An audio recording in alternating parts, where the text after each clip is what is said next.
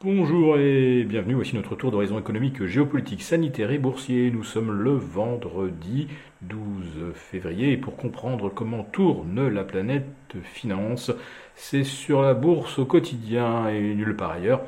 Et euh, la chronique du jour s'intitulera La crédibilité des banques centrales en dessous des 2%. Oui, euh, les marchés ont un petit peu perdu pied. Euh, ça flotte un peu, 24 heures après la publication d'une inflation à 7,5% en rythme annuel aux États-Unis. Et on ne va pas pouvoir se rassurer avec l'indice en données core, c'est-à-dire sans énergie, sans alimentation, bref, sans les variables volatiles qui font d'ordinaire l'inflation parce qu'on est à 6% en rythme annuel, plus 0,5 par rapport au mois de décembre, trois fois l'objectif de la Federal Reserve.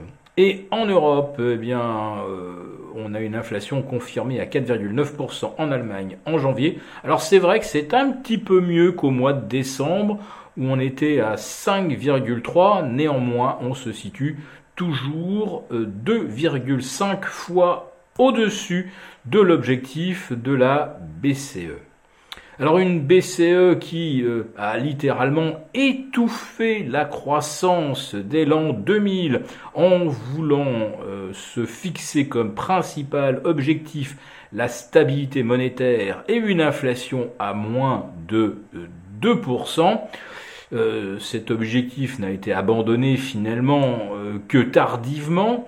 Même après euh, la crise de 2008-2009, on continuait de nous marteler à chaque réunion de la BCE que le principal objectif c'était la stabilité monétaire, la maîtrise des prix. On y a renoncé en 2015 et ça s'est bien passé puisque jusqu'en mars 2021, l'inflation est restée constamment en dessous des 2%.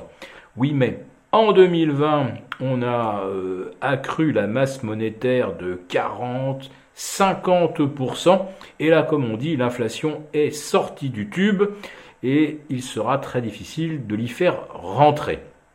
Mais surtout, ce qui est en cause, c'est l'absence de réaction de la BCE en mars 2021, lorsque on a vu que la trajectoire allait propulser l'inflation au-delà des 2 et que la Banque centrale a commencé à nous débiter son narratif de l'inflation transitoire et qu'elle est normalement et naturellement revenir vers l'objectif des 2% lorsque euh, les pénuries seront résolues, euh, lorsque euh, il n'y aura plus de disruption des, des, chaînes d'approvisionnement liées au Covid, à la fermeture de ports chinois, etc. Bref, c'était des éléments purement conjoncturels.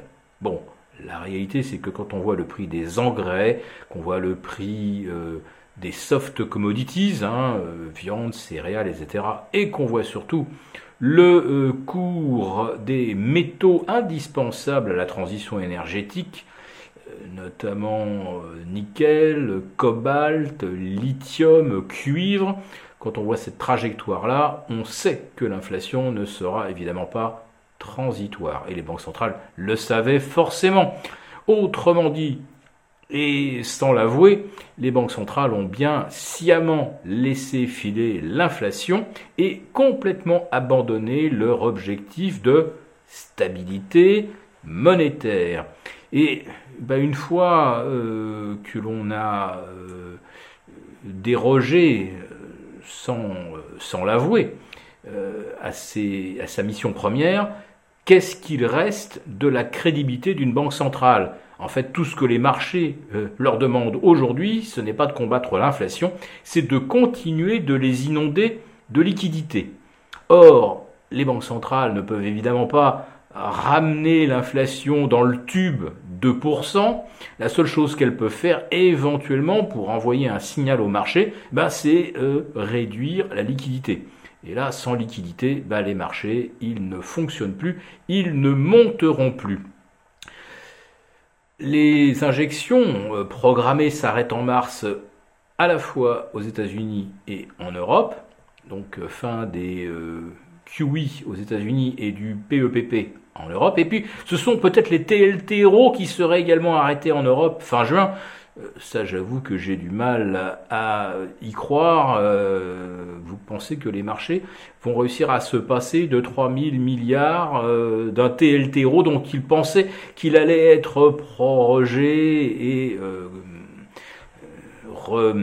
remis en route tous les trois ans de façon indéfinie. Les marchés n'ont pas encore intégré le risque d'assèchement de la liquidité.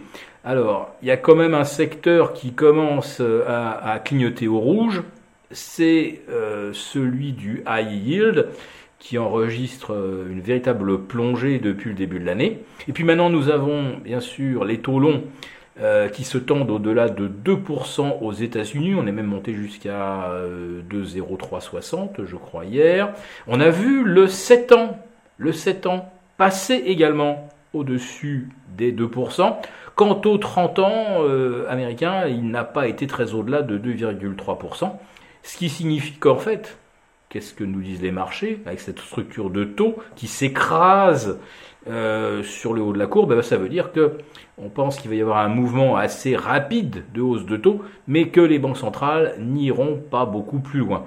Je vous avoue que c'est exactement le genre de scénario que je vous décris, c'est-à-dire que les banques centrales font des moulinets elles vont peut-être euh, effectivement porter les taux au-delà de 1%, mais ça va rapidement couiner.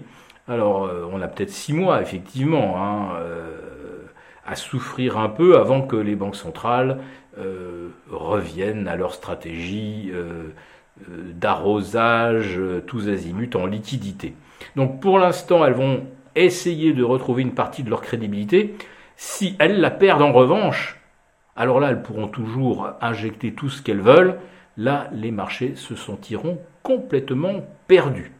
Donc pour l'instant, ça reste sous contrôle. Le CAC 40 reste au-dessus des 7000, euh, le S&P au-delà des 4005. Et les taux longs euh, sont à peu près là où on les attendait. Euh, rappelons-nous que la dernière fois que l'inflation avait atteint les 7,5%, c'était en 1982. Euh, les taux euh, les taux longs américains, pardon, c'était en 1000, oui, 1982, les taux longs américains étaient encore à 15%. Voilà, donc tout va bien pour l'instant. La bourse de Paris gagne 1% sur la semaine. On vous souhaite un très bon week-end. À lundi.